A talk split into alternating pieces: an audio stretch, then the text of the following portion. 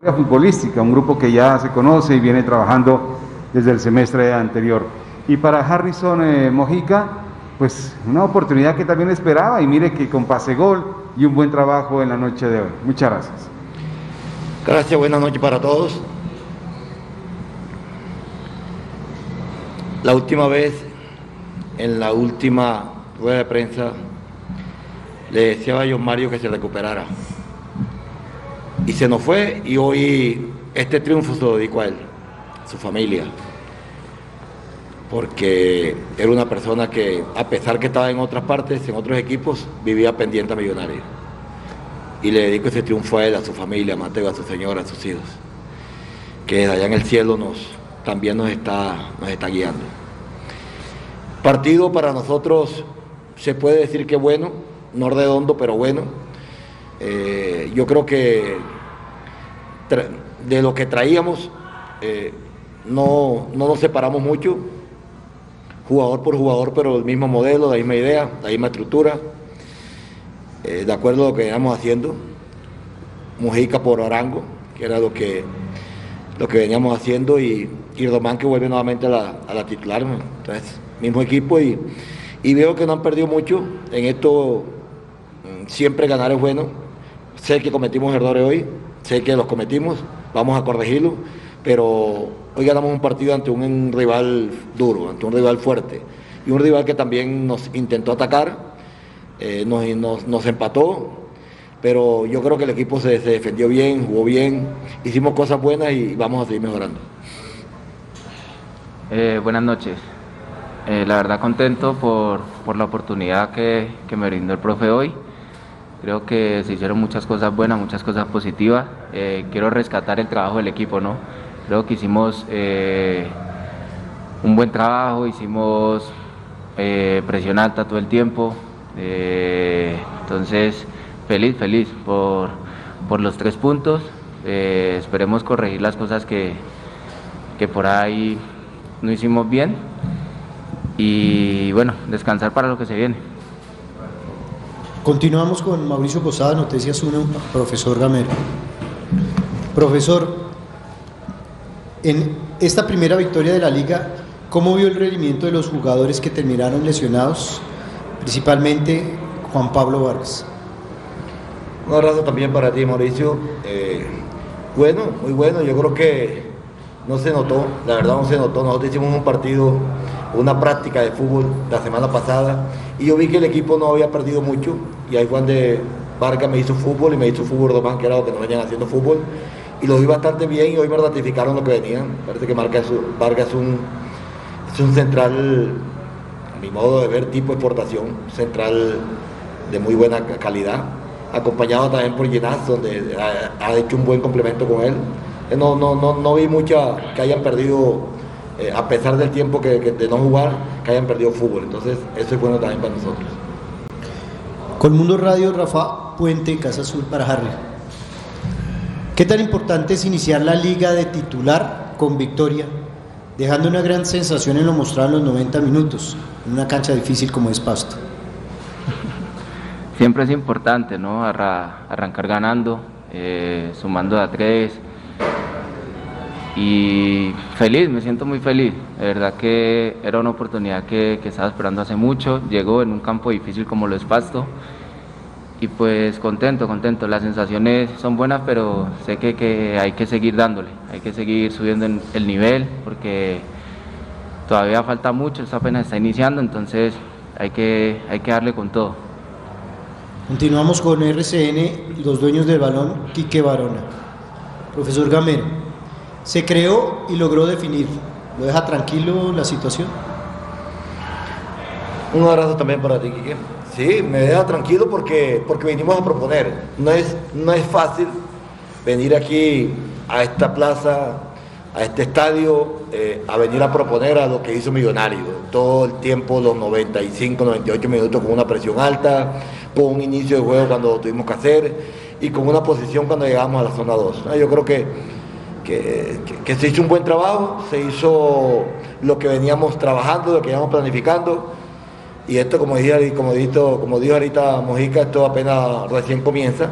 Vamos a corregir lo que vimos lo que vimos mal y, seguir potencializando lo que lo bueno, pero me gustó que el equipo tuvo esa intención de, querer buscar el arco contrario y de, venir a proponer y, por eso ganó el partido.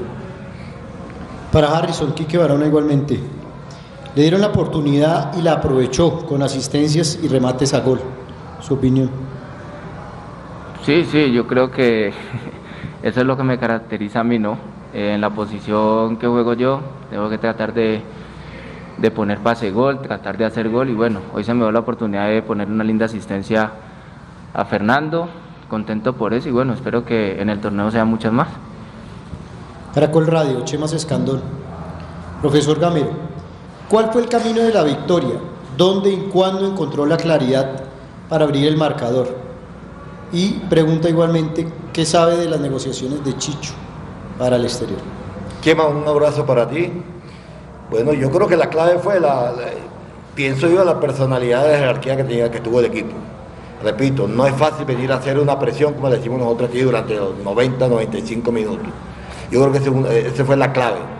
Hacer mucha posición de balón, circular el balón, no teníamos desespero.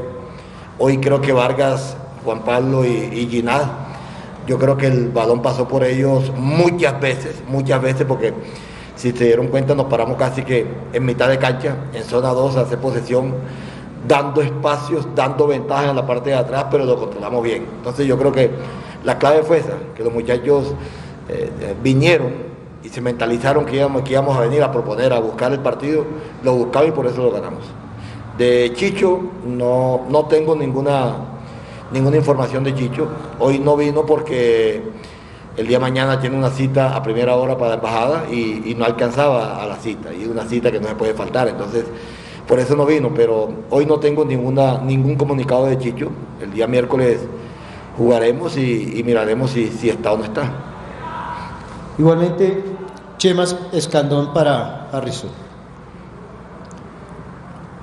¿Dónde estuvieron las principales virtudes para la victoria? ¿Y cómo vio a su compañero Andrés Felipe Román? Eh, yo estoy de acuerdo con lo que dijo el profe. Yo creo que una de las claves fue, fue la presión. Y hacerla, hacerla a los 95 minutos es, algo que creo que pocos equipos lo, lo, van a lograr hacer. Entonces yo pienso que esa fue la clave, hacer presión alta, hacer que Pasto tirara la pelota, ganar siempre la segunda jugada. Y a Román muy bien, la verdad que estuve muy feliz, lo felicité al final del partido porque es muy bonito eh, volverla a tener con nosotros y, de la forma que jugó hoy, de la forma que corrió y, dejó todo. Entonces, felicitarlo. Continuamos con Edwin Ortiz de City TV para profesor. Profesor, buenas noches, felicitaciones por abrir la liga con triunfo. ¿Cuál es su concepto sobre el engranaje del equipo? Y en especial, ¿Cómo considera el regreso de Andrés Felipe Román? Edwin, buenas noches para ti. Yo pienso que, repito, hoy hubo, hubo errores, nos equivocamos en, unas cosas, en una estructura, en, unos triángulos, nos equivocamos muchas veces, pero tuvimos muchas virtudes, muchas virtudes de, una estructura que nosotros venimos manejando hace ya año y medio con el equipo, la van entendiendo poco a poco, yo ya hoy es mucho más sólido cuando tenemos eh, eh, esa presión alta es muy importante, cuando tenemos el inicio de juego sabemos cómo lo hacemos y por qué lo hacemos, cuando los laterales van por dentro y los extremos van por fuera, cuando tienen diferentes alturas, cuando los dos mediocentros no, no, no, no, están eh, en, posición de balón, no están a la misma altura y en, y en, y en, defensa tampoco están a la misma altura. Entonces, eso es ese es un trabajo mecanizado que de pronto lo venimos haciendo, venimos desarrollando y estamos esperando el momento que, el equipo se sincronice un porcentaje de 100%, pero, pero vamos bien, yo creo que vamos bien, vamos dándole eh, tareas y vamos dándole eh, trabajos al equipo donde ellos se sientan cómodos para esto. ¿Y lo de Román, profe? Hombre, lo de Román, yo desde el primer día que me dijeron que Román podía entrenar, para mí fue una felicidad, una alegría. Porque ese muchacho yo, yo cuando, cuando vine aquí, me di cuenta de la clase de, gente que es, no de jugador, la clase de gente que es. Y él estaba esperando ese momento. Yo creo que esa felicidad que él tiene, una felicidad grande, como la tenemos nosotros. Hoy, recordar en 15 días que estuvo con nosotros, 20 días, recordar lo que venía haciendo a principio de año. Cuando voy por dentro, cuando voy por fuera, cuando pateo, y tuvo creo, creo que dos remates al arco, cuando tiro centro. Parece que es un jugador, aparte de ser un muy buen jugador, me parece que es un jugador muy inteligente para el fútbol. Y Dios quiera, Dios quiera que otra vez el día de mañana tenga esta gran posibilidad de, ser, de ser visto en la selección colombiana. Vamos a finalizar con Andrés Magri, revista Fútbol Total para Harrison. El semestre pasado debió esperar mucho en el banco de suplentes y tener paciencia. ¿Consideras que este semestre será el de su consolidación en el equipo? Yo siempre lo he dicho, el tiempo de Dios es perfecto y, y uno debe ser paciente y trabajar. El trabajo, el trabajo lo es todo.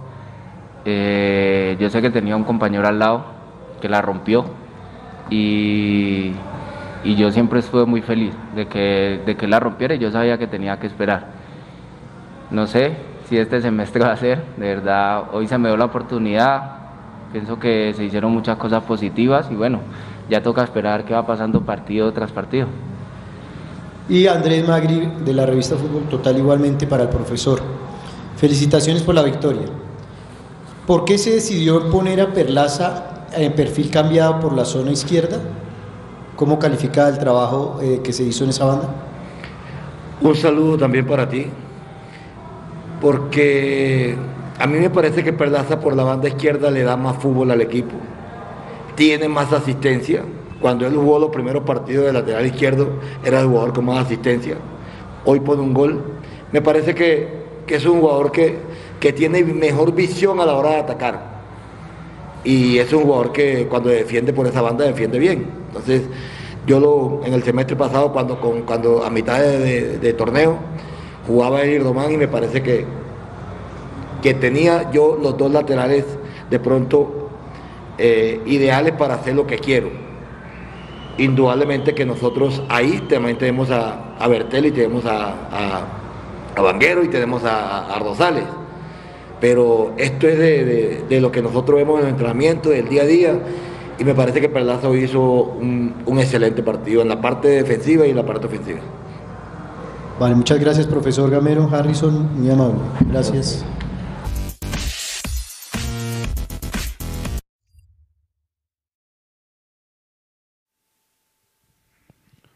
Buenas noches para todos, ¿cómo están? Bienvenidos. Son las 10 y 25 de la noche en Bogotá, Colombia, y acá comienza el tercer tiempo, después de haber escuchado ya la rueda de prensa lo único que nos queda es hablar de las sensaciones de lo que dejó esta primera victoria del segundo semestre del año. Una gran victoria porque ahorita estamos mirando las estadísticas y solo hemos ganado cinco veces en pasto y es la tercera que ganamos por dos goles. La tercera también que ganamos 3-1, 2002 la primera, 2003 la segunda y ahora 2021. En la mitad un par de 1-0, en 2007 un gol de Gerardo Bedoya y en 2018 un gol de Iron que rompió 11 años sin ganar en ese Estadio Libertad que históricamente para nosotros ha sido muy complicado.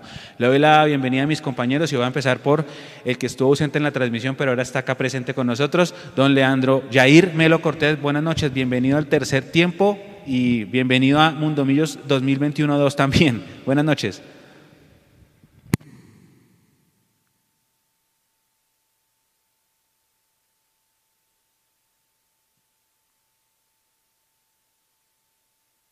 Leo está en mute, está en mute, está en mute.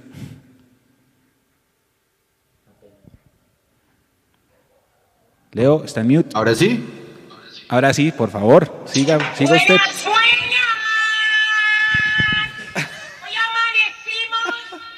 Ganadores, hermano. El líder de la reclasificación mañana amanece ganador. Partido serio. Y eso me gusta mucho. A falta de Chicho, pues qué bueno que Mojica se puso la camiseta del reemplazo de él. Buenas noches para todos, un placer. Un abrazo. Don Jason Cárdenas, buenas noches, sensaciones.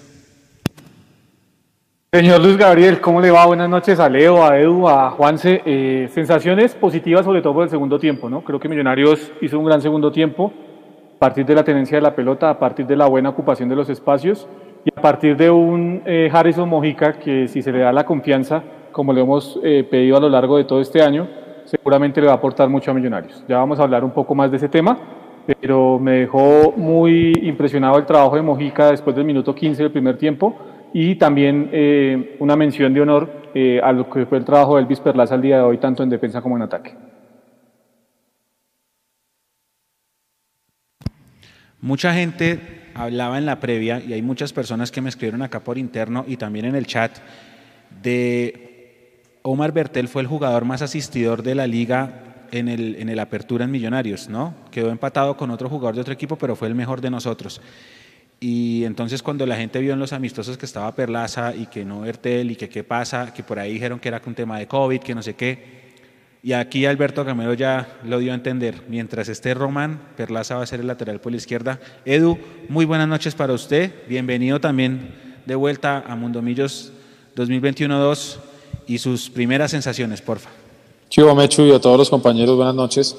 Eh, Millonarios supo asumir la responsabilidad que implicaba llegar a jugar su primer partido de Liga 2 con esa chapa de haber sido uno de los dos mejores equipos de la liga anterior. Eh, y sin duda alguna, eh, para todos los hinchas seguramente nos estamos preguntando qué esperar o qué iba a pasar. Si vamos a poder continuar con el nivel que nos llevó hasta la final del campeonato pasado o si vamos a caer en esos baches misteriosos que aparecen en el fútbol cuando se cambia de un torneo a otro y la diferencia en tiempo pues tampoco es significativa. Se vio un arranque lento, un arranque cansino, un arranque medio aburridor, pero Millonarios en el segundo tiempo creo que se sacudió, se dio cuenta que el partido lo podía ganar y, y bueno, finalmente logró traerse los tres puntos para Bogotá, que es importantísimo, pero yo lo he dicho siempre y lo voy a decir siempre hasta la saciedad. Estos tres puntos de visitantes son maravillosos, espectaculares, son una delicia si hacemos la tarea con Quindío en tres semanas. Buenas noches. Bueno, un dato no menor también que hay que decirlo es que fue un fin de semana para Millonarios perfecto, ¿no? La sub-17 ayer goleó, las embajadoras le dieron vuelta un 1-0 abajo para ganar en el último minuto en Villavicencio la primera victoria del año y Millonarios arranca el, el plantel profesional masculino con una goleada 3-1 en una cancha históricamente complicada, es una jornada redonda para nosotros y ojalá así pueda mantener en el tiempo. Eh, Leo, ahora sí, pasemos a la pelota, arranque usted que viene fresquito, lleno de conceptos, preguntas y todo lo demás. Yo, creo que, que, más que preguntas, eh, Millonarios pues hace honor a la chapa que tiene el tema de ser líder de reclasificación, es decir, no desentona. Segundo, pues construye sobre la misma idea de juego. Eh, Mojica pasó por un lado a la izquierda y luego Macalister al centro, luego otra vez se volvieron a rotar para el inicio del segundo tiempo. Eh, Perlaza también en el primer tiempo no estuvo tan fino, pero en el segundo, más allá del pase, estuvo mucho mejor. Eh, Felipe Román no sube tanto y es algo completamente normal. Y ahí quiero hacer como un paréntesis. Y el paréntesis es que no podemos esperar a la misma máquina que fue Felipe Román hace mucho tiempo. Venía en un proceso de, adaptación física muy fuerte. Eh, y ese momento de desacondicionamiento lo que permite es que el jugador incluso hasta pierda masa muscular. Él no estaría apto para jugar en muchas circunstancias, pero creo que en este momento es uno de los grandes valores que tiene Millonarios para, para rescatar. Fernando Uribe en su salsa, Emerson seguramente le dieron su regaño en el primer tiempo porque ya en el segundo salió otro completamente diferente. No hay que esperar a que lo regañen o le den indicaciones para que él sepa hacer lo que debe hacer, que es encarar. Y en líneas generales, como siempre, muy calladito. Steven Vega siempre el motorcito de, de Millonarios. Em, entonces, desde el punto de vista de fútbol, estamos viendo exactamente lo mismo. El único cambio sería Mojica, que para mí es el jugador de la cancha el día de hoy, eh, por el tema de, de, Chicho, y ahí me voy a detener un momentico. Los hinchas de Millonarios no deben esperar que vaya a venir algún jugador, pero ninguno, ninguno ninguno. Acá toca arar y revisar lo que hay en el fútbol base que podamos promocionar porque se adelantó el primer objetivo del plan quinquenal de 2022, que era vender un jugador por 2 millones de dólares, pues solamente para tapar el hueco financiero, eso no es para reinvertir. Entonces que los hechos de Millonarios lastimosamente no se hagan ilusiones aunque vamos a tener jugadores de peso y demás. Segundo, em, dicen humo, comentarios, no sé, Jorman Campuzano y lo de Teófilo Gutiérrez. Em, digan lo que digan, em, careciendo o no de líderes, que si pueden llegar o no, el punto es si ellos entrarían o encajarían en la filosofía de juego del profesor Gamero. Si llegan, perfecto. Si no llegan, mejor todavía. Y digo mejor todavía porque Alberto Gamero tiene de dónde sacar. Y en teoría, con esto me despido en lo tercero para darle paso a mis compañeros, lo mínimo que debe hacer Millonarios, y llegó con muy poquito a una final contra Tolima, es volver a repetirla.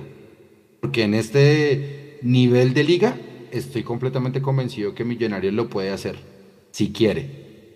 Eso es todo por ahora. Empezó la temporada de humos y tal cual, ya están hablando de Teófilo Gutiérrez y otra vez de Campuzano, y por allá entonces está el que por redes sociales pide jugadores y arma hashtags que se vuelven tendencia, tenemos que aprender que esa no es la, esa no, esa no es la fórmula, eso no es lo que, lo que hizo traer a Uribe. No lo trajo un hashtag, a lo trajo una carta que hizo Alfonso Señor y se la mandó a Ugurlian. Eso fue lo que trajo Uribe, no un hashtag que se inventa un tipo que ya no está en Win y que, y que cree que por Twitter se hacen las contrataciones y que tampoco se debería.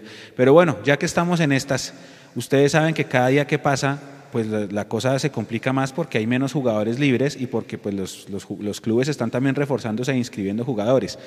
Edu, basado en esto que acaba de decirle, ¿usted qué perspectivas ve? ¿Será que esta es la nómina que tenemos? ¿Viene alguien? Por ahí hay un caso que está sonando de Brainer Paz para el Bucaramanga, confirmado. Están en conversaciones. Podría salir, ya se fue Salazar. Salazar estaba pidiendo minutos y se fue. Pero ¿usted cómo lo ve, Edu? ¿Qué, viene? ¿Será que sí o esta es la nómina? Eh, yo creo que esa es la nómina. Yo creo que Millonarios no va a hacer un esfuerzo económico importante por traer jugadores. Se lo va a jugar con, con esto. Yo voy a recordar siempre esas noches de debate que tuvimos acá en Mondomillos cuando usted trajo a colación este maravilloso concepto de la serendipia.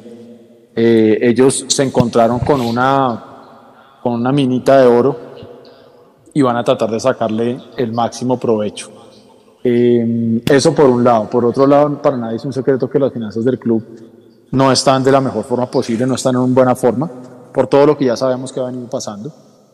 Entonces, si se logra vender al Chicho, eh, no podemos pensar, y en eso adhiero completamente con lo que dice Leo, ni pensar, ni pedir, ni exigir que esa plata la usen para traer a alguien más, porque no, no olviden que el socio mayoritario ha venido haciendo préstamos con Blas de Leso y etcétera, etcétera, entonces eso lo harán para, para de alguna u otra manera, pues como esos huequitos que se han ido abriendo, taparlos, pero no para reinvertir en jugadores.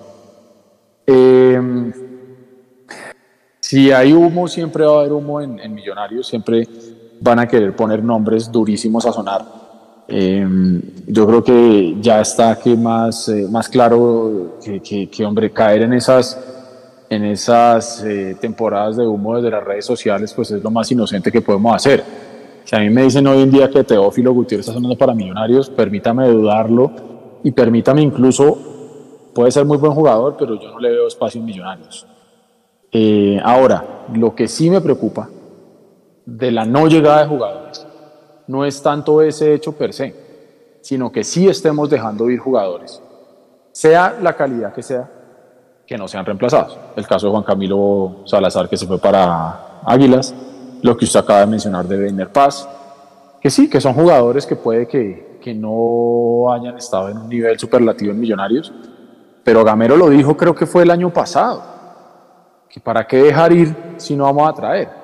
Entonces, es como si usted tiene hambre y lo único que tiene para comer es, no sé, algún plato que a usted no le guste y usted prefiere desecharlo antes de comerlo para no morirse de hambre.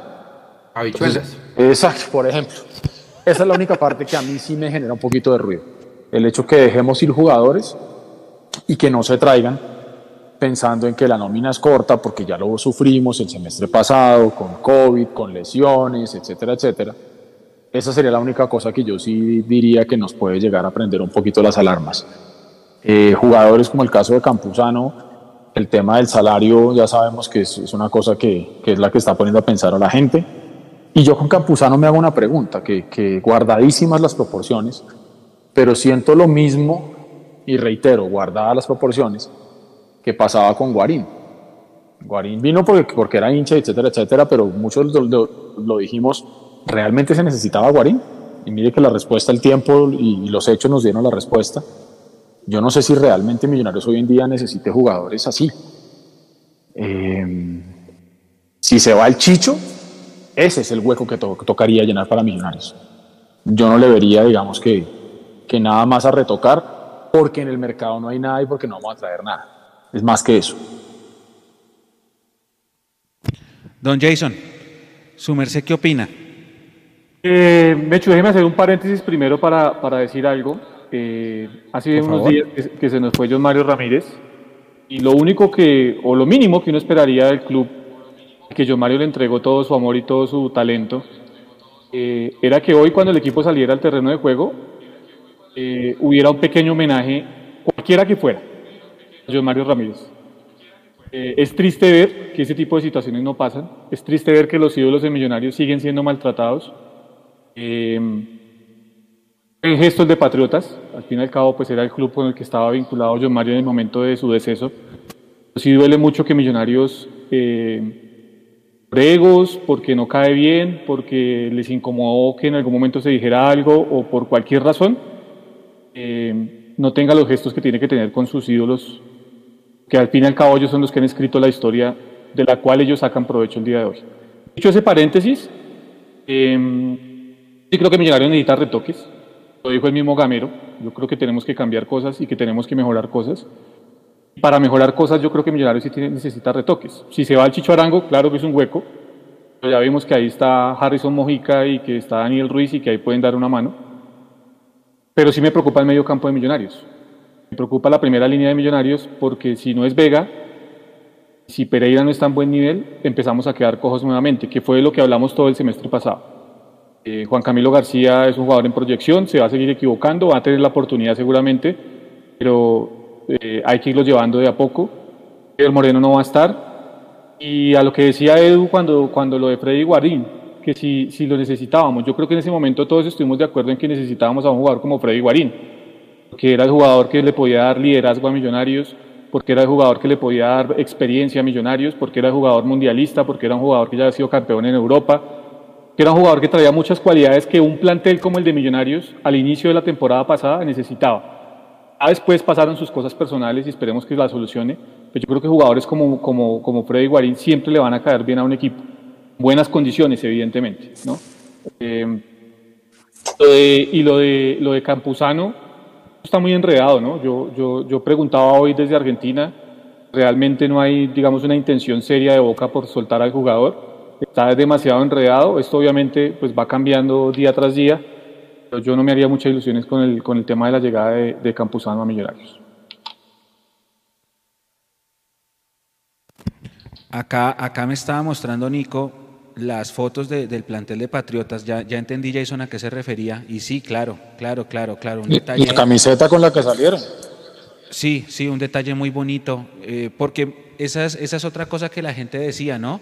Que como que, que el club lo que hizo fue tirar un post en red social como para salir del paso, pero pues que faltaron muchas más cosas, o sea, Hubo medios, hubo medios partidarios como nosotros que recordamos los, las entrevistas que nos dio, eh, pusimos los goles favoritos según los había dicho él, mucha gente puso hasta imagen de perfil en Twitter y toda la cosa, en otras redes, y sí, todo el mundo, y hubo una crítica, hubo una crítica a, por, la, falta como de tacto, si se puede decir así, el, manejo de la situación, era un ídolo, y, fue el ídolo, el primer ídolo de mucha gente de la generación nuestra.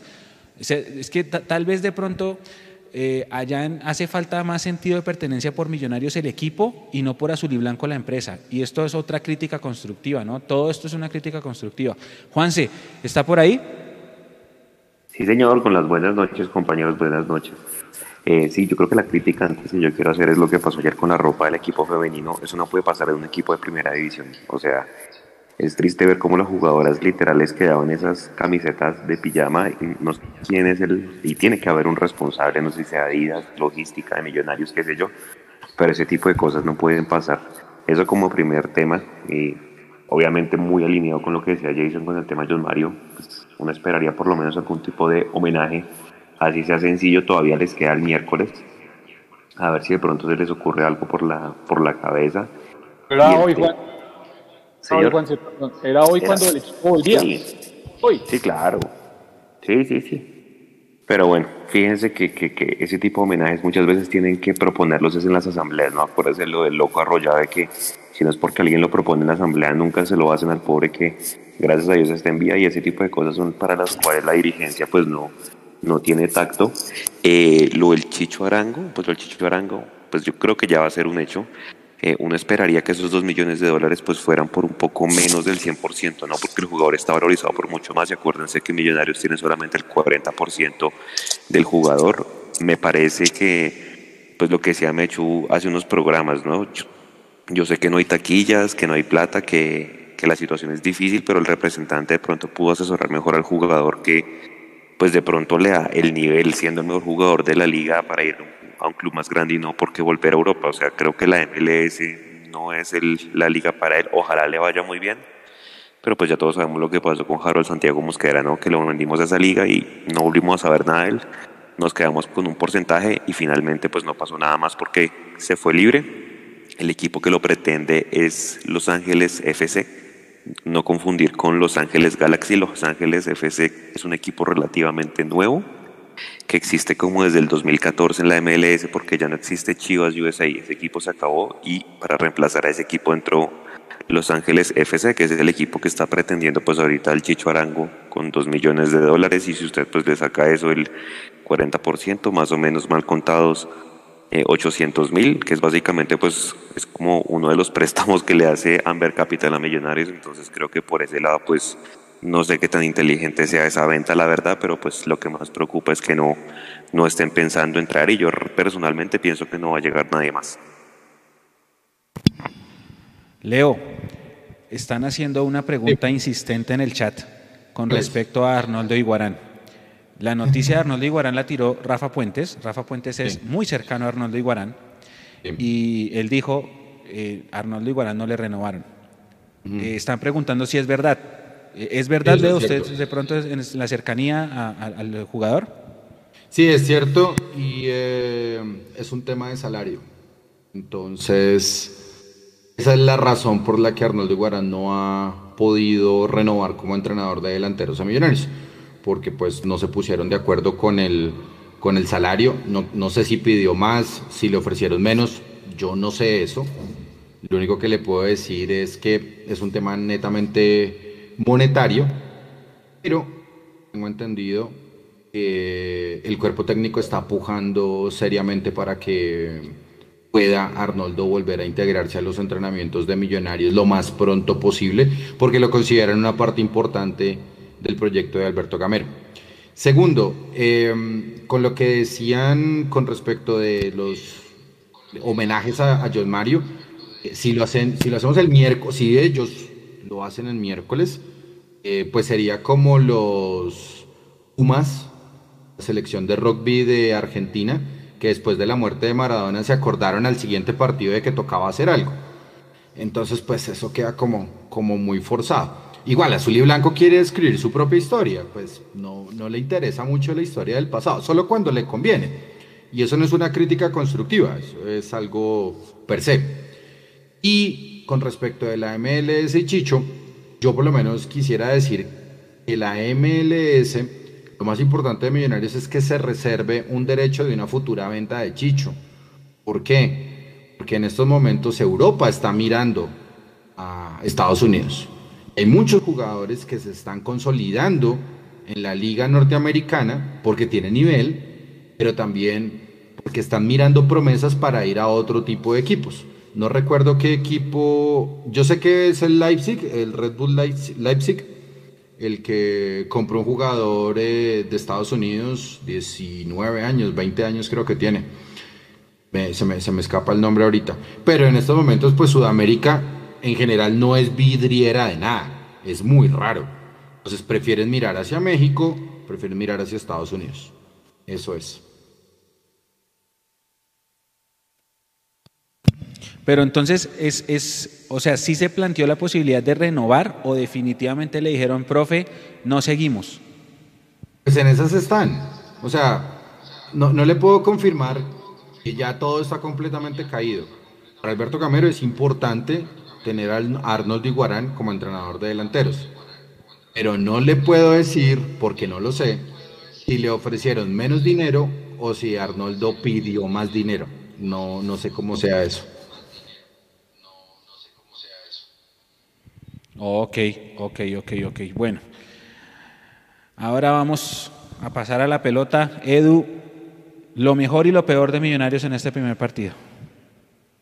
Lo mejor yo me quedo con el resultado, porque es un secreto que ir a Pasto y ganar en Pasto eh, es un buen botín, eh, pero más, no solamente por los tres puntos, sino por lo que yo decía durante la transmisión del partido, eh, por el hecho de poder corroborar que el proceso gamero no pereció con el subcampeonato sino que por lo menos hoy, porque todavía quedan 19 fechas por delante, pero por lo menos hoy ese primer golpe de ojo y ese primer partido, ese primer resultado, eh, nos permite pensar que la maquinita sigue bien aceitadita y que con retoques que van a tener que hacer, eh, pues nos invita a, a, creer y a pensar que, que podemos tener un buen campeonato como, como el del semestre pasado, eso sí, eh, agregando, digamos que una exigencia muy amistosa y muy amigable de que tenemos que ser campeón. Esa es la mejor manera de cerrar un proceso exitoso siendo campeón. Eh, eso para mí es lo, lo, más importante de hoy. Las formas, el juego, ya se podrá revisar más adelante. Lo que no me gustó tanto de Millonarios fue que no salió a buscar el partido desde el principio, a mi modo de ver. Tuvimos solamente una, que fue la que le quedó a Fernando Uribe en un fuera de lugar que no era, pero el pasto con poquito nos estaba, nos estaba llegando. Y Millonarios cuando hace el 1-0, como que medianamente se despierta y el partido sale de ese bache. Pero creo que Millonarios no mostró de pronto esa hambre y esas ganas. De pronto también porque estaba el primer partido, usted lo decía, me ha hecho una transmisión. No salimos a arrasar y ver ese Millonarios arrasando, sino más bien esperando cosa contraria que pasó en el segundo tiempo. En el segundo tiempo ya el equipo, creo que el regaño no fue solamente para Emerson, sino creo que para todos. Gamero les dijo que el partido se podía ganar y vea que terminó siendo incluso un 3-1, que estaba lejísimos de todo lo que estábamos esperando nosotros de, de, un partido como, como este. Con eso me quedo, Mecho. Jason.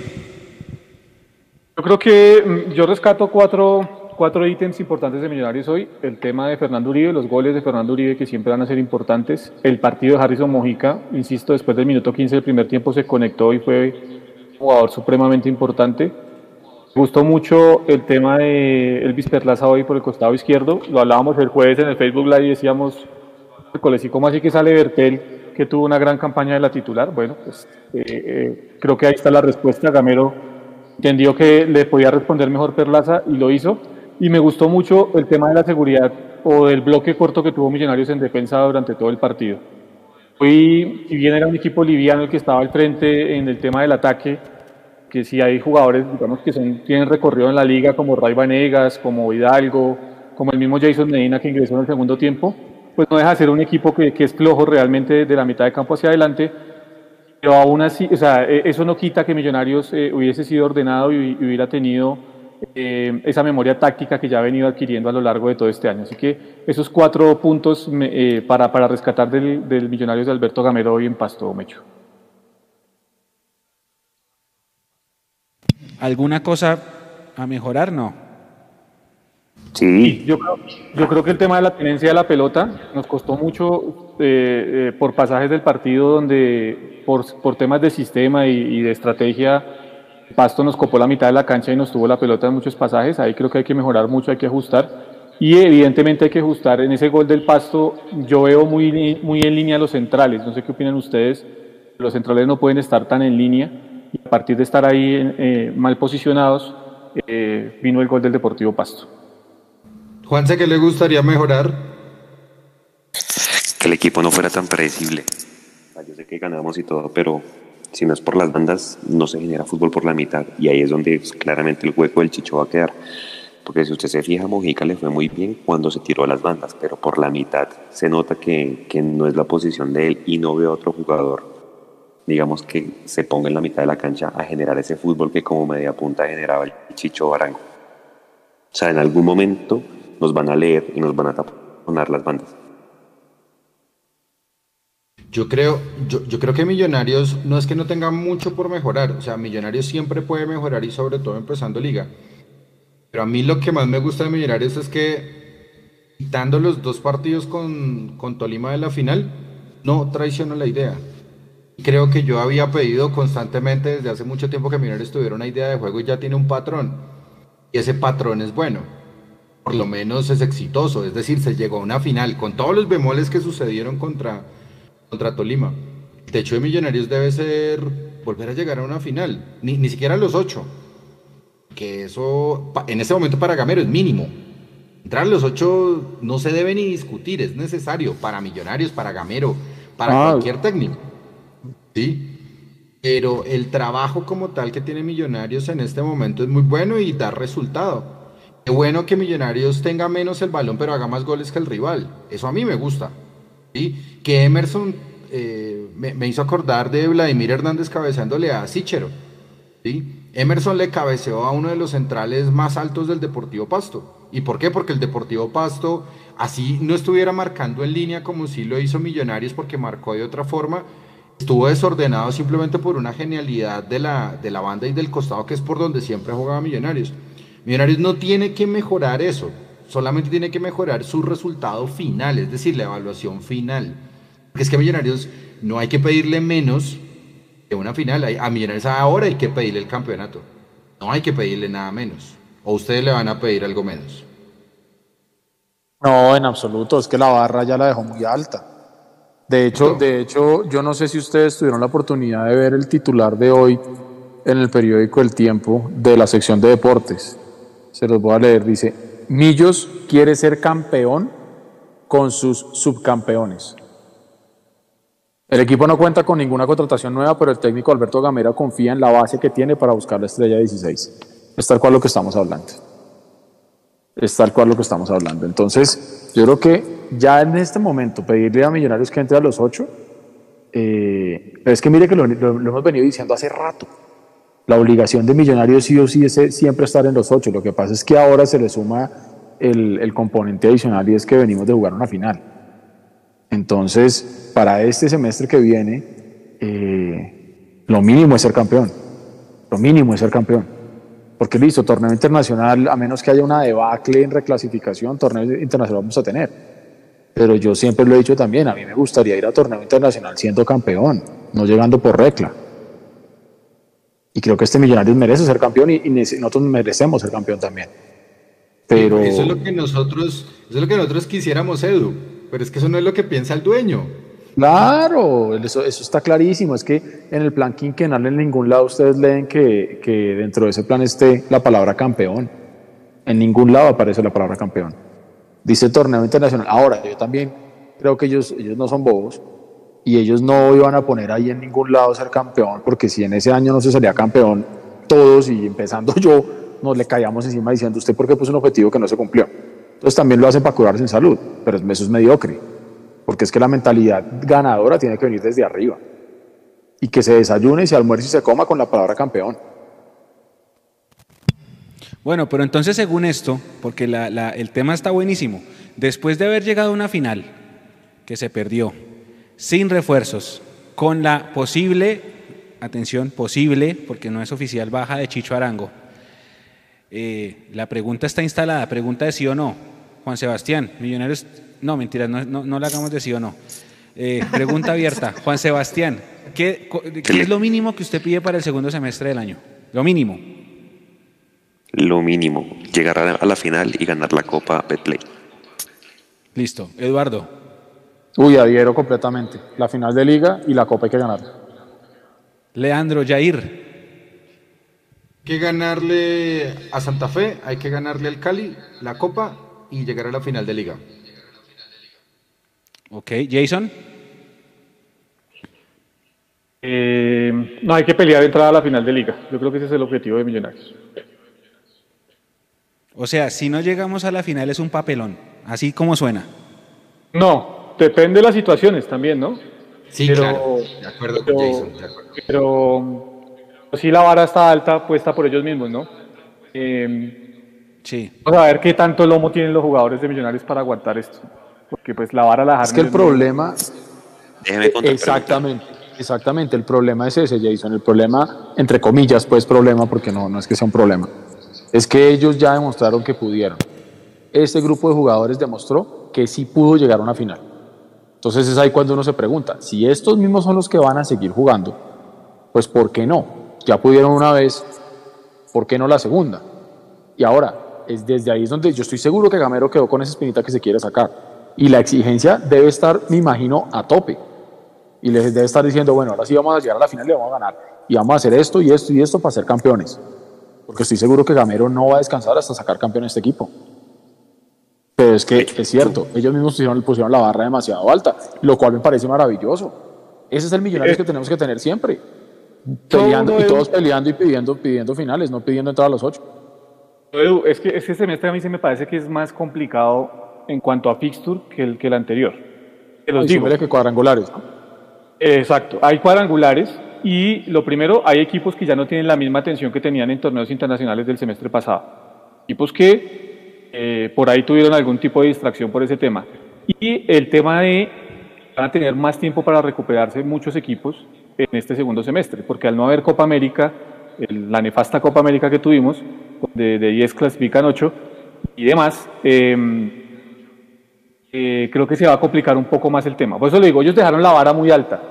También hay que ser realistas en cuanto al tema de los planteles, en cuanto al tema de que eh, hay equipos que realmente se han reforzado y que están tratando de hacer eh, ese tema para, que, para, para tener buena campaña. Millonarios desafortunadamente hasta hoy, ya con dos fechas, porque ya podemos hablar de dos fechas porque de aquí al miércoles no va a llegar nadie, ¿sí? Entonces, con dos fechas, Millonarios no tiene nada, absolutamente nada. El consuelo para los hinchas de Millonarios es que vamos a ir a jugar una Florida Cup ni siquiera consiguió Millonarios, sino que consiguió fue el patrocinador o el, o el- equipo que le da la indumentaria, el- la empresa que le da la indumentaria al equipo. Ese es el consuelo para los hinchas de Millonarios. Por eso yo digo que el camino va a ser difícil, que hay que tener mucha tranquilidad con este plantel, que ya para mí cumplió una gran parte de lo que tenía que hacer. Dejaron la vara muy alta, es cierto, pero la responsabilidad principal no puede ser solo de ellos, ¿no? Yo creo que hay gente que es más responsable de lo que pueda pasar con Millonarios que los propios jugadores al no traer los refuerzos. Antes usted iba a contrapreguntar. Sí, yo les iba a decir a cada uno, La bomba Gómez. si, si se desma si a final de año, que es lo que a mí me da miedo, este equipo se desmantela, ¿es papelón? O sea, seguramente van a sacar unos jugadores más. Por lo menos Steven Vega. Bueno, espere, espere porque usted me contrapreguntó, como dijo Mechu, con bomba y todo. Em, le tengo otra pregunta entonces. ¿Ya renovaron a Gamero? Porque en semifinal Gamero estaba renovado. ¿Ya está renovado Gamero? ¿No sería papelón Ya si no lo estar. ¿Está renovado? El profesor Gamelo está renovado de boca del presidente Enrique Camacho cuando dijo sí lo vamos a renovar dos años más en semifinales. ¿O eran solamente babitas y echarle viento al estómago? Nuestras fuentes dicen que ya dos años más, que fijo. Pero oficialmente no han dicho nada. Pero Juan, se está firmado, ¿sí? O sea, según, según la fuente suya, ya está firmado, sino que no estás comunicado, ¿cierto? Ah, exacto. sí. ¿Qué quieren esperar para comunicarlo? Yo, Sí, yo tengo sí, sí, información de pero- que no está firmado. ¿No? No está firmado todavía. No. Ah, bueno, se puso lindo esto. No, pues digo que no vaya a ser como el caso de Guarín, que Guarín hace un montón de tiempo renunció y todo el mundo sabía y nadie, y nadie había dicho nada y hasta le habían dicho a las fuentes oficiales vayan y digan que él sigue vinculado hasta que Guarín habló en Instagram y se tiró todo. Algo así. Ya está negociado. Hay acuerdo. Ya todo. Pero no han firmado. Mientras no se firme, pues. ¿Es renovado? ¿O, o- o no es así, Leo? Sí, no, tal cual, no está renovado. Si no está firmado, no está renovado. O van a esperar a que, a que hagan la carta protocolar eh, algún arquero que nosotros no queremos acordarnos y después digan, no, él renunció. Porque como eso no está firmado. No sé. No sé, no sé. Es más, Ah, me bueno, voy a yo- poner ácido. Ah, Me voy a poner Eh, ácido un, un momentico. A ver, Eh, Millonarios va a llegar a la final. Es más, no va a extrañar a Arango. que no jugó la final. ¿Estaría correcto decir, Leo, que usted ya es un gamero believer? No, eso es incorrecto. eso es incorrecto. pero, pero ya está un poquitico más de, está un poquito más de ese lado o, sigue distanciado. Sí, sí, sí, sí, No, no, no. Lo ablandaron en la casa y todo, lo ablandaron ya con el tema. Oh, papá. No. Acá con mi señora toca hacer un podcast porque ella y yo estamos en las antípodas del fútbol. No, Camero, yo por lo menos ya reconocí cuál es la idea de él, me guste o no, pero por lo menos ya sé a qué quiere jugar él. Y él, como ustedes lo mismo lo han dicho, ya se puso el listón muy alto. Con lo que tiene, y con lo que le va a salir, porque me, me parece bien que Breiner pase vaya, porque hay mucho odiador exclusivo de paz en redes sociales. Es una cosa insustentable, inmamable, la verdad. Sí. Ojalá se vaya para Bucaramanga. sí, la verdad sí. O sea, los odiadores de Breiner Paz, la verdad me la sudan. Me parece terrible que estemos pidiendo jugadores de la cantera solamente para que tengan dos o tres partidos malos y ojalá pudieran tener muchos más partidos malos a que estén en Millonarios y se den cuenta qué significa jugar, pero ese nivel de agresividad contra ellos está mal.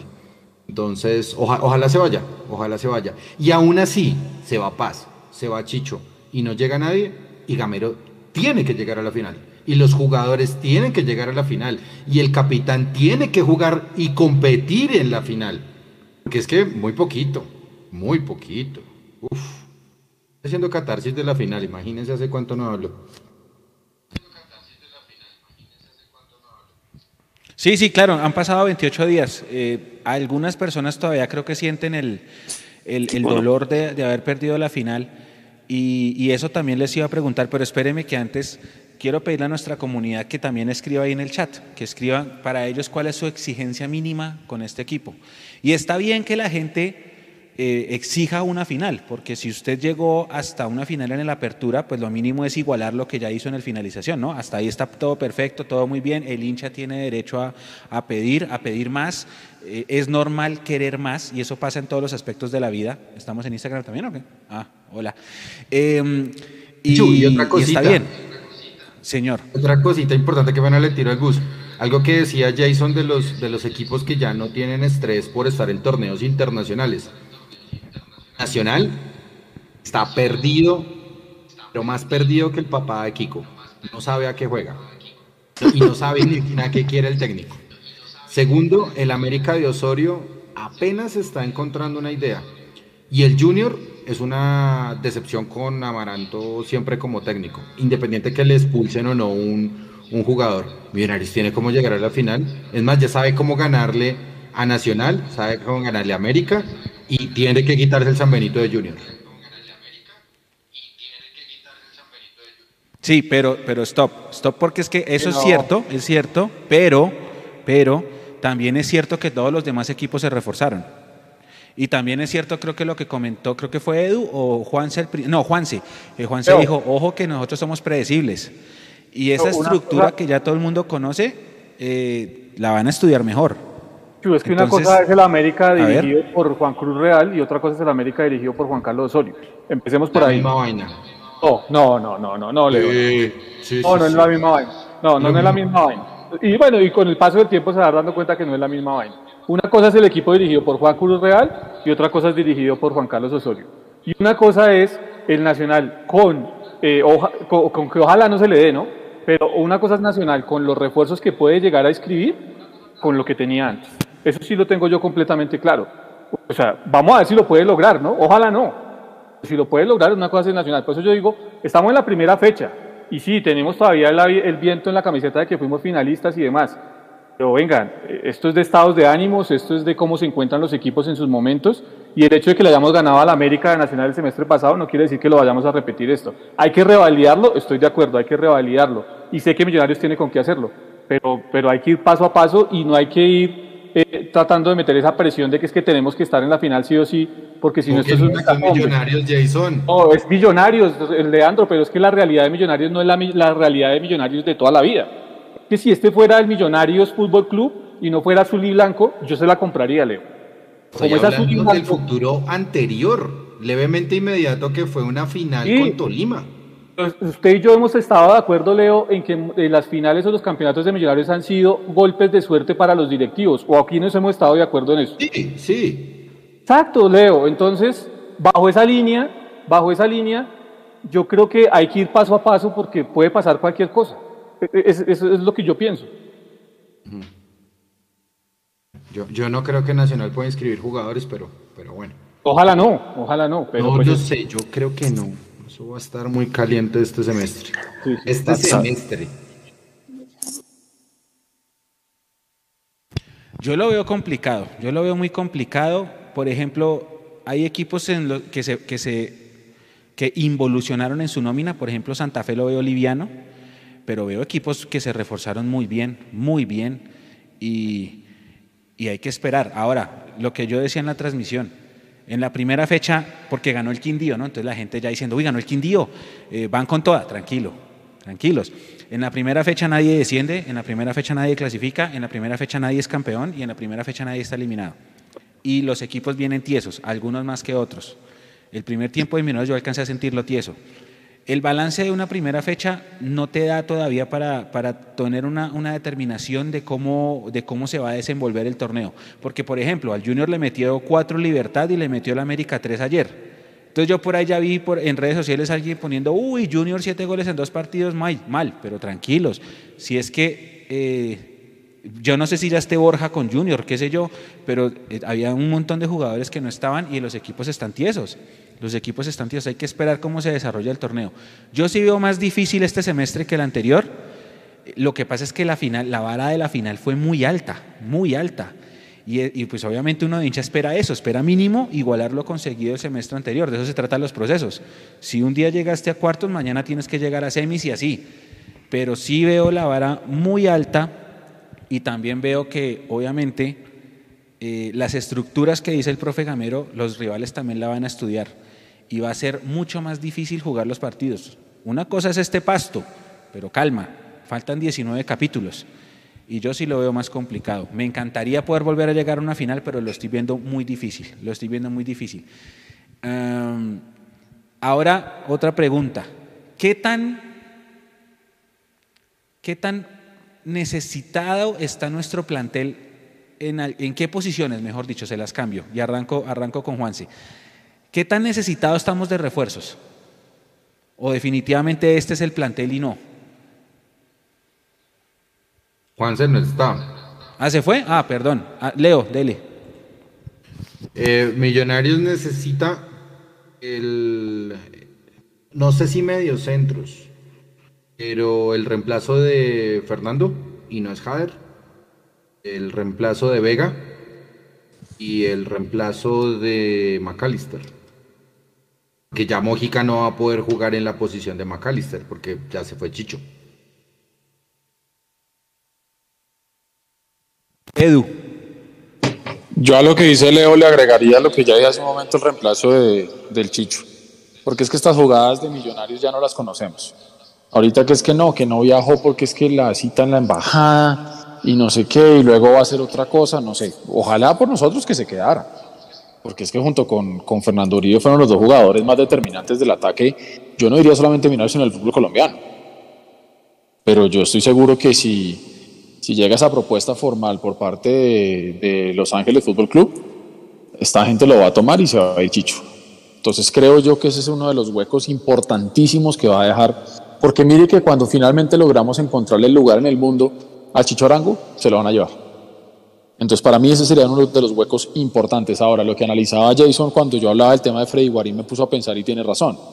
Eh, en la mitad, al no tener a Cleaver, sí vamos a necesitar a un jugador que nos permita tener recambio, que nos permita eh, jugar con tema de lesiones o Dios no lo quiera de COVID o expulsiones o lo que sea. Entonces creo que en la mitad sí nos va a faltar alguien. Ahora, la, la, la pregunta es quién, porque pues ya estamos, ya estamos tarde, que tampoco nos debería extrañar, porque los directivos de Millonarios nos han venido teniendo ya, digamos que, bastante acostumbrados a ese tipo de cosas.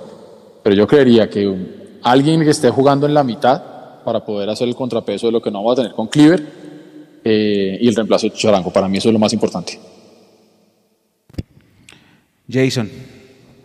Yo sí creo que hace falta uno o dos volantes de marca, y hablo de uno o dos porque pues yo creo que si hay alguien, eh, sí tiene que haber alguien que acompañe a, a Steven Vega. A mí, a mí particularmente me, me, gusta mucho el estilo de Juan Carlos Pereira, pero es que Juan Carlos Pereira eh, es un tipo que, que, sepa quitar muy bien el balón. Entonces a partir de ahí Millonarios lo, lo, empieza a sufrir y ya nos pasó el semestre pasado. Eh, entonces yo creo que Millonarios sí, sí necesita de uno o dos jugadores ahí.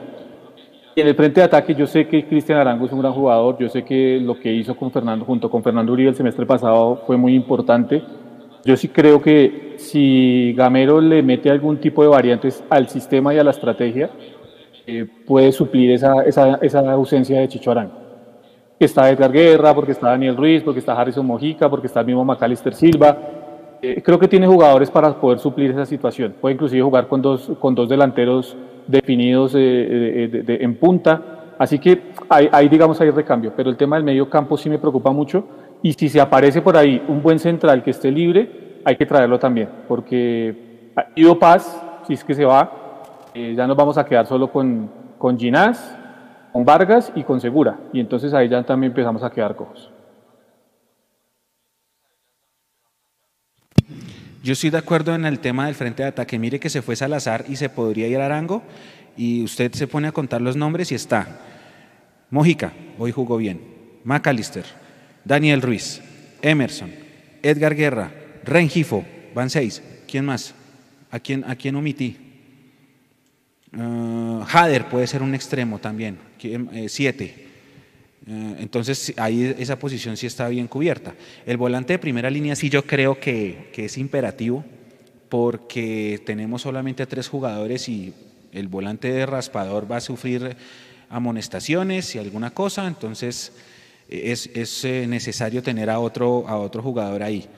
Y el defensa central, si se llega a ir Breiner, más aún, más aún, porque a Juan Pablo lo van a convocar a selección y vamos a quedar entonces con Ginás y con Murillo y Dios no lo quiera algo el espacio alguno, entonces sí necesitamos otro jugador.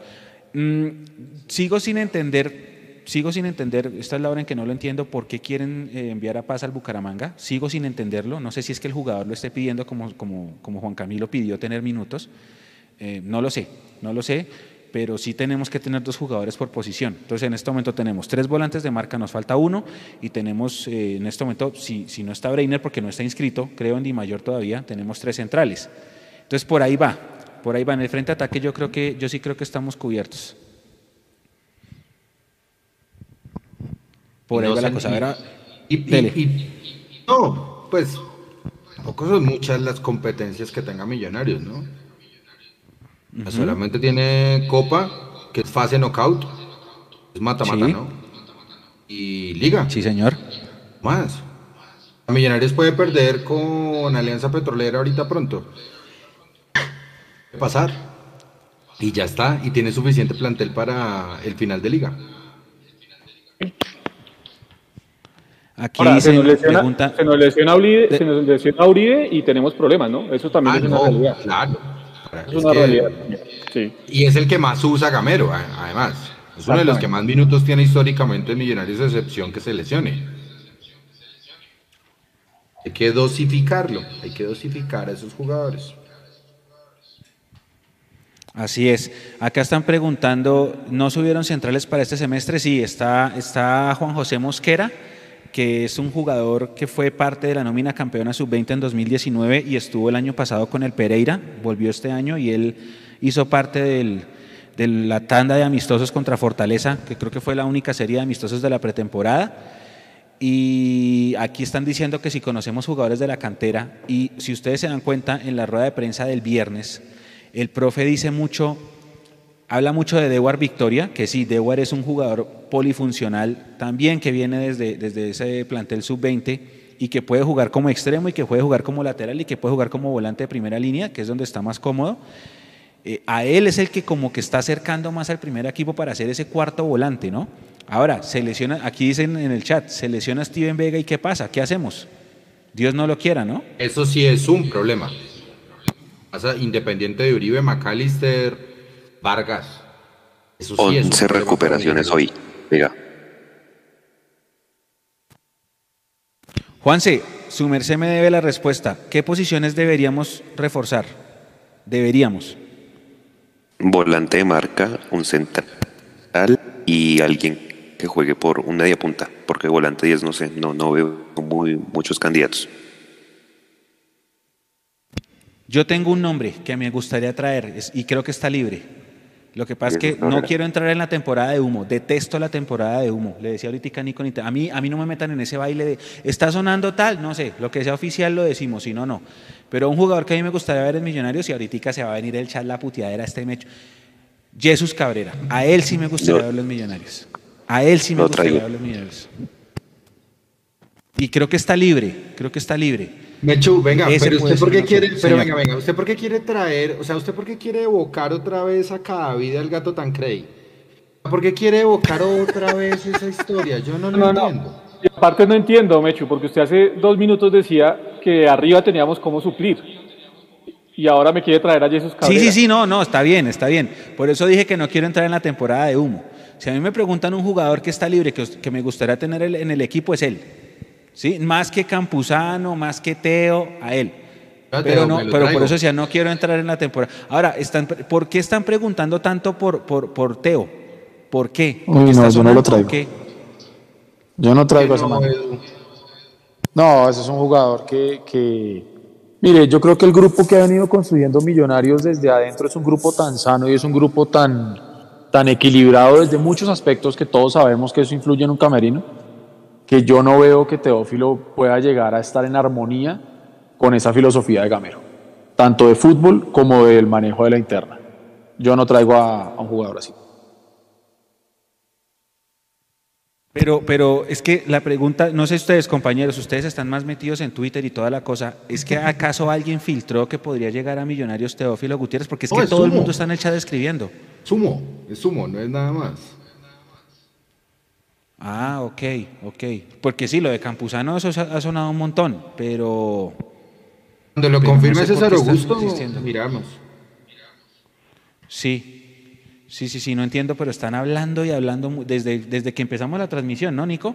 Y Teo, y Teo, y Teo, ¿será que viene Teo? ¿Qué Teo? Pero, ¿por qué? No sé, pre- el hincha millonario debería preguntarse si le gustaría a Teo acá. Y, y no, y no solamente por lo que dice Edu con respecto del buen ambiente, de la interna.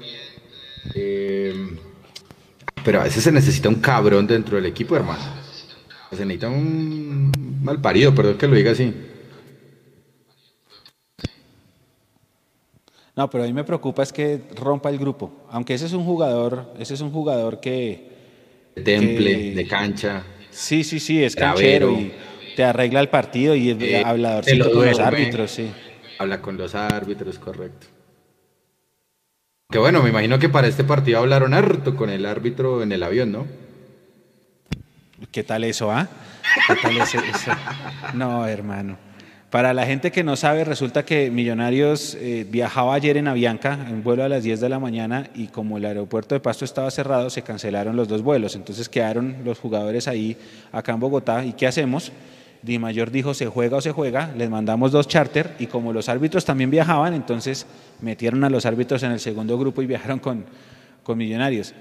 Y bueno, eh, va a tocar viajar con los árbitros porque es la primera vez que ganamos de visitante con Ararat, Leo. Sí, sí, señor. Si nos toca, bienvenido sea. que, se, que siga varando a Bianca. Están preguntando mucho por Arauca. Eh, sí, Arauca es un jugador que juega como extremo. Él es el último, el último que faltaba de ese plantel campeón sub-20 en subir, de los que estaban todavía, porque la mitad de ese equipo se fue. Pero el último que quedaba por subir era Arauca. Arauca todo el año pasado se quedó entrenando con la sub-20 y este año ya le dieron la oportunidad. Y ya Gamero está hablando de él, también está hablando de otro muchacho Cortés, que también es extremo. Está hablando de Dewar. Dewar es un jugador multiposición, juega muy bien Dewar, a, él, a él también lo recomiendo bastante. Y hay que esperar, hay que esperar que les den la oportunidad. Se va a seguir manteniendo así, compañeros. Definitivamente esta es la fórmula. La fórmula es, se va un jugador, por eso más o menos para responder lo que decía Juanse, se va un jugador, subamos a alguien de abajo que lo supla y empecemos a pulir. Y así va a ser, así va a ser. Eh, pura cantera, pura cantera porque entre menos se, se pueda contratar mejor por temas de caja. ¿Se fue Juanse? No. Sí, Juanse ¿Sí? se fue. ¿Se volvió a ir? Juanse es un fantasma. Edu, Aquí estoy, aquí estoy. Te- Tengo problemas de señal. ok, ok, ok. Eh, bueno, venga, leemos a la gente. Vamos a leer a la gente. Dice Alejo Romero, saluda. Nicolás Almanza, necesitamos un killer. Sebastián Torres, quiero que traigan a Pedro Franco. Pedro Franco sigue en Bolivia, ¿cierto? Sí. En el Estaba Blooming, con- hasta el Blooming, Blooming. estaba, ¿no? En Santa Cruz. dice, eh, Sebas Torres, que también a Jesús. Dice Julián, la MLS es el triángulo de las Bermudas del fútbol. El que entra ya se desaparece. Juan No, Leonardo no. Morales, ahora falta que pidan el regreso de Tolosa. Nicolás Pena, pero tienen que mirar más MLS y revisar. Qué pena que se lo diga, pues. Hay que revisar más MLS y revisar cuántos jugadores salen hacia Europa. Me parece. Sí, sí, sí, sí. Lo que pasa es que de pronto todavía en este fútbol nuestro se tiene la percepción de que MLS es la liga a la que van las estrellas a retirarse. No, Pero eso, esa percepción ha cambiado hace mucho tiempo. De hecho, y también es un- una cuestión de mentalidad de los jugadores latinos y sobre todo del sur del continente. Cuando llegan a, a- cuando llegan a Estados Unidos es lo más similar a Europa y muchos no se adaptan. Y a partir de no adaptarse es que se cree que el jugador vaya y, y se entierra solito. Y no, yo creo que lo que dice Leo es cierto. Hay que mirar que se están saliendo. Por ejemplo, lo que decía Leo de este, de este pelado Clark, creo que es el apellido, Leo. Clark. Eh, Sí, señor. Gracias. Leland Clark, eh, 18 años eh, de la franquicia del Red Bull, está en New York, New York Red Bull, va para el Leipzig y es uno de los jugadores con más proyección y así hay bastantes, ¿no? Así hay bastantes. Eh, otro día si quieren lo discutimos al respecto, pero la MLS definitivamente va en aumento y, y ahora en Europa no se fijan tanto en Argentina y en Brasil para comprar, sino están yendo directamente a la MLS. Correcto. Sí, y otra cosa es que, por ejemplo, eh, nosotros, el, el colombiano, tiene esa mala costumbre, y va a sonar feo, de mirar por debajo del hombro a todo lo demás. O sea, es que nosotros nos creemos la mejor liga del mundo, entonces que es que el fútbol peruano es muy malo y lo miramos así por debajo del hombro, y que el fútbol de Ecuador es muy malo y lo miramos por debajo del hombro, y que el paraguayo y que la liga de los Estados Unidos y todo eso. Tenemos que hacer un alto en el camino y analizarnos, porque nuestra liga no es que sea la gran cosa. Y con el corazón en la mano, aquí Ya. amamos a millonarios por sobre todas las cosas, pero nuestra liga es malísima. Ponga a jugar la, ponga a jugar la titular de Millonarios contra, sé, Los Ángeles Galaxy. Es un histórico. A ver cómo nos va. Sí, sí, sí, sí, sí. Eh, a ver, había un comentario por Facebook de Luisa. A ver, Nico, suba, a ver si lo alcanzo a ver todavía. Un comentario bien bonito. Este ya lo vi. Qué bueno verlos de nuevo. Me encanta este tercer tiempo. Qué bueno empezar de esta forma. Gracias, Luisa, por, por tus buenos deseos y muchos comentarios ahí hablando de, de Ruiz por el centro. Yo la verdad, la verdad, lo confieso, cuando entró Ruiz, bueno, primero todos dijimos ese no es el cambio, ¿no? No vamos acá a decir Sí, que no, que, que a los dos minutos fue el gol de Emerson y todo el mundo quedó mouse shut. Pero eh, cuando entró Ruiz yo pensé que Maca iba a pasar al centro y Ruiz por la izquierda. Y no, Ruiz terminó jugando por el centro y lo hizo bien, dejó buenas sensaciones. Eh, por eso lo están, lo están mencionando aquí. Eh, dice acá, las únicas ligas buenas son la brasilera y la argentina. Eh, a Europa van los menores de 22. Aquí dice Sebastián que Ruiz podría jugar por dentro. Eh, Andrés Moya también nos saluda. Gracias Andrés. Dice, están mejores mis comentarios. Si los puede copiar y pegar también. La Liga Mexicana ha subido mucho. La Liga Mexicana para mí, para mí, la Liga Mexicana siempre ha tenido un nivel muy bueno. Siempre, siempre. Lo que pasa es que eso va en gustos. La Liga Mexicana te presenta a ti un partido 4-4 buenísimo y al otro día te presenta un 0-0. Pero para mí la Liga Mexicana es muy buena. Para mí. Lo que pasa es que acá pues no la vemos. Y tiene muy buen espectáculo. Sí, a mí la Liga Mexicana me parece muy buena, muy buena. Y además que la Liga, pues México tiene capacidad adquisitiva y contrata buenos jugadores a toda hora. Entonces todos los equipos están, están bien armados. A todas estas, Jason, Duques, Duque que sí está ya todavía, que está haciendo No, no, pretemporada. Están en pretemporada con el San Luis y bueno, todo apunta a que ya este semestre sí va a ser el de, el de John. Parece que ya el técnico lo está teniendo un poco más en cuenta. Esperemos pues que evidentemente John tenga minutos. Vea, eh, hay gente que estaba preguntando, Mechu, eh, que qué jugadores han pasado de la, la liga de la MLS a Europa en los últimos tiempos. Ejemplo, Alfonso Davis, que es uno de los jugadores importantes del Bayern Múnich en los últimos eh, momentos, eh, pasó del Vancouver al Bayern Múnich. Carlos Grueso, que pasó del Dallas, pasó al Augsburgo. Richard pasó del Dallas al Bayern también. Eh, Boyd, que pasó del Toronto eh, también hacia Europa. Tyler Adams, que pasó del Red Bull al, Leipzig, que es, el que, es otro de los que también tiene ese convenio. Y así hay una cantidad de jugadores. Vuelvo a, vuelvo insistir, en Europa se están fijando más en el talento de esos jóvenes o esos jugadores con proyección que está sacando Estados Unidos que en el mismo Sudamérica. Obvio, jugadores top en Sudamérica que tienen lo que no tiene el jugador de Estados Unidos, pero eh, el mercado está cambiando y hay que ponerle atención a eso.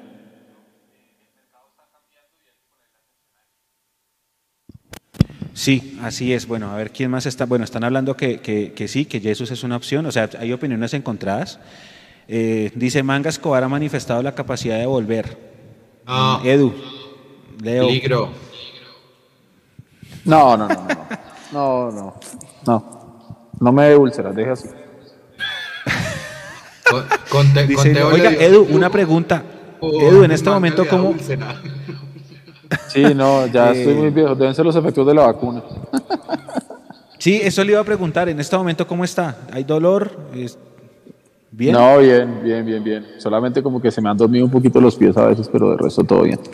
Ah, ¿Cuál te aplicaron? ¿La Janssen o la Chino? se la respondo por interno. Oiga, pregunta. Para no generar están, polémica en el tercer tiempo. Están, están eh, reportando que existe la posibilidad de que Cueno, el de Bucaramanga, venga por Brainer en, un, canje. No lo sé, no lo sé. Yo lo que sé es que eh, se ofreció a Brainer al Bucaramanga al, Bucaramanga, porque en algún momento, eh, ¿cómo se llama el presidente de las Águilas? Salazar.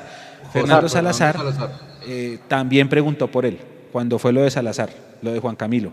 Preguntó por, eh, necesitamos un defensa, dijo así como, ¿no tienes por ahí un defensita? Y la respuesta fue, estamos charlando con el Bucaramanga. No sé si sea un canje, no sé cómo sea, pero pues estamos charlando. Una pregunta, eh, a la luz del reglamento, no, no lo tengo a la mano y por eso les pregunto a ustedes si saben. Supongamos está el equipo A, Millonarios, y hay otro equipo que se llama el Bucaramanga. Millonarios cuentan, yo no he mirado, no ha inscrito a Breiner Paz. Me imagino que no lo ha inscrito por esa posibilidad. Si el equipo no inscribe, ¿ya automáticamente queda, queda bloqueado?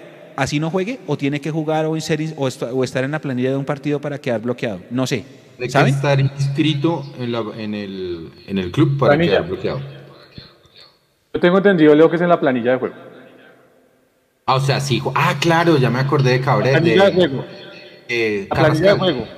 Sí, sí, Carrascal, Junior América, sí. La planilla de juego, sí, señor. O sea, yo lo puedo, lo puedo inscribir en la, en la mayor, pero mientras no juegue, ¿lo puedo, ¿lo puedo ceder a otro equipo? O sea, ¿puede quedar inscrito en los dos? Correcto. Ok. Eso entiendo. Ok, ok, ok. Listo, no, eso lo pregunto a la luz del reglamento porque la verdad no, no estoy corchado y me sorprendió cuando la gente empezó a decir, oiga, ¿por qué no está inscrito Breiner? ¿Por qué no está inscrito Breiner? ¿Qué pasa? Entonces ese, esa era mi duda. Esa era mi duda. Eh, por eso están hablando de Freddy Flores de Alianza Petrolera. Si Freddy Flores ya jugó hoy, chao, ¿no? No sé si jugó, pero, pero si a jugador que juegue es jugador que no. Y también hay otro tema y es que se debe buscar, me imagino, jugadores libres, ¿no? Creo yo que es lo que están mirando, no lo sé. No lo sé, no lo sé. Ah, vea, que, que un jugó hoy, ya, descartado. ¿Cierto? Ya. Chao. Descartado. Entonces ahí ya sabemos que no va a ser un canje.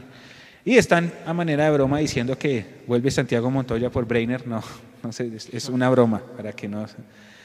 Em, dice, hola desde Ciudad Bolívar. Eh, los arqueros están muy regulares, dice, dice Fercho Gómez. ¿Y qué pasó con Juanito? Yo no, no Juanito tiene, Juanito tiene cita mañana de, de, la visa otra vez. Ah. Se Por supone que el mismo caso de Chicho. El mismo caso de Arango. Ellos tienen cita bien Pero él no lo van a vender. No, no, no, no, no, no, no. Y Juan se había puesto un punto importante que también no sé, no sé, la verdad no lo sé y, y les pregunto a ustedes, y ustedes saben más. Juan se llegó y puso hoy, él decía, pero Chicho Arango jugó la, Florida Cup en 2017, él ya tenía visa. Y yo me puse a pensar, pero yo no creo que esta visa que sacan es la misma visa que de turista que saca cualquier cristiano, ¿no? Esta es una visa temporal de trabajo por no sé, la semana del torneo, ¿cierto? Exacto, ah, sí, sí, sí, sí, sí. Porque Juan se puso eso y, y, puso una foto de Arango en el 2017 de nosotros. Y me puso a pensar, pero no, claro, sí, debe ser una visa especial diferente solo para el tiempo que van a estar jugando el torneo, ¿no? Para responder a su pregunta con reglamento en mano, capítulo 3, inscripción de jugadores y miembros de cuerpo técnico, ¿verdad? Dice, artículo 25 de ese capítulo 3, el jugador que aparezca escrito en planilla de juego de un partido oficial no podrá cambiar de un club a otro durante la misma competencia. Ok. Ahí está la respuesta. Si pues jugó hoy con el Bucaramanga, así no haya jugado, pero si estaba en la planilla oficial del partido, eh, ya no puede cambiar de club. Ya no puede cambiar de club. Entonces sí se puede inscribir a Breiner, simplemente es que no lo metan en planilla, ¿no? Correcto. Ok, ok, ok. Bueno, eh, vamos a cerrar, compañeros, eh, este primer, tercer tiempo del año. Edu, un último concepto, algún mensaje a nuestra comunidad después de este 3-1 sobre el pasto que querramos decir. No, lo que yo les dije hace un, hace un rato, eh, importante empezar ganando por la confianza del grupo, por la reclasificación, pero estos puntos de visitante valen más y realmente valen cuando usted logra hacer sus puntos de local. El partido con Quindío va a ser importantísimo para nosotros desde ese punto de vista, para que realmente eh, estos tres puntos de, esta noche pues tengan ese, ese valor eh, importante e interesante que le permite a, a, un equipo cuando usted gana por fuera. Eh, en cuanto a refuerzos, hermano, pues no nos ilusionemos de a mucho. Confiemos en lo que hay. Es cierto que los demás equipos se han reforzado, pero es cierto que así como Millonarios ya le tienen también eh, aprendido el libreto, pues Gamero también trabaja. Y Gamero también ya tendrá confianza en, lo que tiene para poder afrontar lo que irá trabajando partido tras partido. Eh, vamos con calma, pero siempre va a ser importante empezar ganando. Yo creo que da mucha tranquilidad yo creo que estaríamos eh, hablando y diciendo cosas muy diferentes donde hubiéramos perdido hoy, por ejemplo. Estaríamos ya llenándonos de dudas y un montón de cosas. Entonces, por lo menos para la tranquilidad de esta noche y para vivir el día, estuvo bien ganar 3-1. Ya mañana será un inicio de semana y será otra cosa. Pero por ahora estuvo bien. Ay, dije primer, tercer tiempo del año, no, del semestre, fue papelón. Perdón, Robin, sí, si lo dije del año, no, perdóneme. Eh, Leo, el último mensaje, porfa. No, mi millonario sabe a qué juega, tiene su libreto preestablecido, juegue por las bandas. Si algún día nos quiere sorprender por el medio también será bueno, pero el experimento no puede salir bien. En estos momentos lo mejor es ir a una apuesta fija y segura, es la que plantea el profesor Gamero. Harán falta jugadores, como a cualquier nómina, pero lastimosamente la empresa azul y blanco no tiene dinero. Y muy al pesar todos nosotros, el dueño de la empresa Azul y Blanco sí tiene mucho dinero. Es cuestión de voluntad. Feliz noche. De voluntad y de y de qué y de y de saber saber distribuir sus recursos porque hay otras un tanto de empresas acá del mismo dueño, incluyendo cierto medio de comunicación. Don Jason. Viejo Mecho, ¿qué le digo yo? Yo me voy tranquilo porque Millonarios eh, sí está mostrando un patrón de juego. Creo que ya el libreto está aprendido por parte de los jugadores, eh, pero yo sí creo que hay que ir paso a paso. Lo lejos que pueda llegar o no Millonarios lo va a ir diciendo el COVID, que todavía está vivo, el tema de las lesiones y cómo se trabaja en la recuperación de los jugadores, que esa ha sido una falencia y lo hemos también hablado aquí. Y eh, la fortuna no que tenga Millonarios de poder incorporar dos o tres jugadores que se encuentren por ahí en el camino. Espero que se esté haciendo la gestión. Por solo preguntar al menos se esté haciendo la gestión a que Millonarios eh, pueda cubrir esas falencias que está teniendo, sobre todo en el medio campo y en la defensa, porque usted anotaba ese punto y va a ser importante cuando Juan Pablo Vargas tenga que ir a la selección. Eh, no va a ser fácil el tema con solo dos centrales.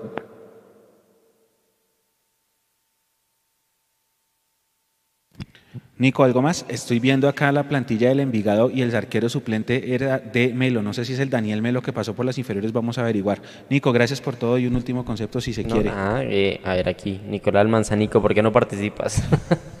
no, la verdad tuve un día pesadísimo, desde, desde las 4 de la mañana estoy despierto y, y ahorita en el tercer tiempo ya como que ya se calma todo, los dejo hablar a ellos, yo estoy aquí tranquilo y pues no, no tuve mucho hoy, muchas oportunidades para para hablar, pero siempre estoy aquí atento de ustedes, que es lo más importante. Eh, un, día redondo, un fin de semana redondo. Eh, además de eso, para nosotros también la transmisión número uno de lejos para la primera fecha. Excelente. Creo que ya llegamos a los 30 mil suscriptores en YouTube. Se puso ese reto, ¿no? Quería, sí, quería. Se puso el reto. Yo, dije, yo dije, imposible que no, los, no lo logremos rápidamente. Venga, miro aquí en un momentico. Aquí se Me están confirmando que sí es Melo el que pasó por Minas y jugó Daniel, Libertadores. Daniel, Daniel Melo. José Melo. Daniel José Melo. Acá me lo confirma César Castro. Gracias, Cecitar. A quien me encontré ayer en el partido de la sub-17. Siempre es bueno encontrarme con Cecitar. Bueno, no, no, se ha actualizado. No se ha actualizado. Ah, Yo creo que hay que esperar un día a ver para que se actualice. Mañana les estaremos dando la noticia. Entonces, no, dormir, Nico. no, quería dormir y ahora no puedo. eh, bueno, esta semana no tenemos tercer eh, esto, hoy estoy.